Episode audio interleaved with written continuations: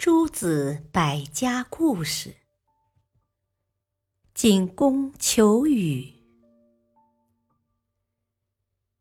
有一年，齐国发生了大旱，许多田地干涸，错过了种植的季节。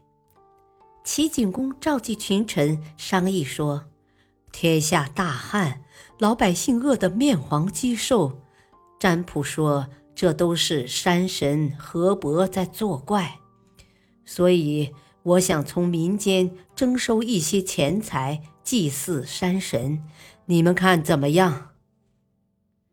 臣子们谁也不敢作声，只有晏子站了出来。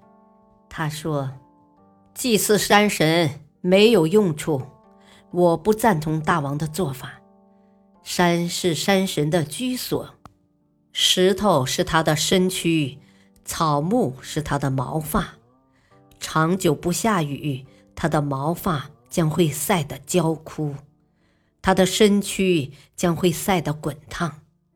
难道说山神不愿意下雨吗？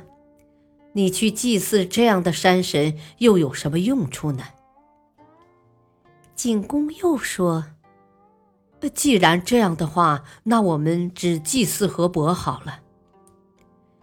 晏子又否认道：“水是河伯的国土，鱼鳖是河伯的臣民。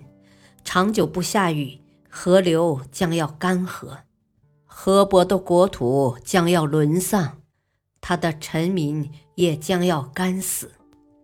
难道说河伯就不希望下雨吗？”你去祭祀这样的神又有什么用处呢？景公问：“那现在我该怎么办呢？”晏子回答说：“国君如果能够离开宫室，走到外面去查看民情，经受日晒夜露，同山神河伯一样，为自己的土地和人民担忧，天。”也许会真的降下雨来。于是景公听从晏子的建议，走出宫室，来到荒野，查看田地，遍访百姓疾苦，及时解决人民生活中遇到的困难。三天后，果然下了一场大雨，使全国的百姓都种上了庄稼。感谢收听，下期播讲晏子拒亲。敬请收听，再会。